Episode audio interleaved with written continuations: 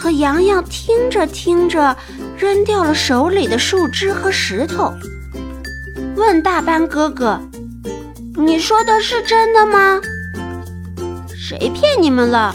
我还看见癞蛤蟆吃过蚱蜢呢，蚱蜢就是害虫嘛。”“是的，是的。”东东抢着说：“刚才我就看见癞蛤蟆吃了一只蚱蜢呢。”哎，这可怎么办呢？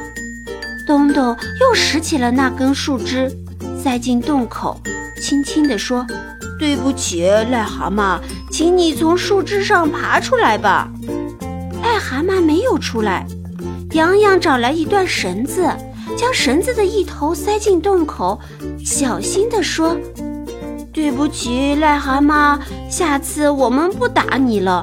你抓住绳子，我把你拉上来。”癞蛤蟆没有出来，菲菲跺着脚说：“你们说的太轻了，他听不见。”于是他两手撑在地上，对着洞口喊：“癞蛤蟆，对不起，你出来，我们给你腿上擦点药，用纱布包起来好吗？”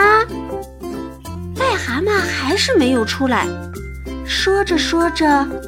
咦，癞蛤蟆从洞口慢慢地爬出来了，后面还跟着两只小癞蛤蟆。东东他们瞪大了眼睛，马上让开一条路。大癞蛤蟆带着两只小癞蛤蟆，从他们脚边爬过去了。东东、洋洋和菲菲这才松了一口气，说。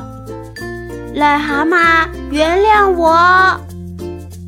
好了，今天的故事就到这儿，欢迎小朋友们点击订阅关注，咱们下期见。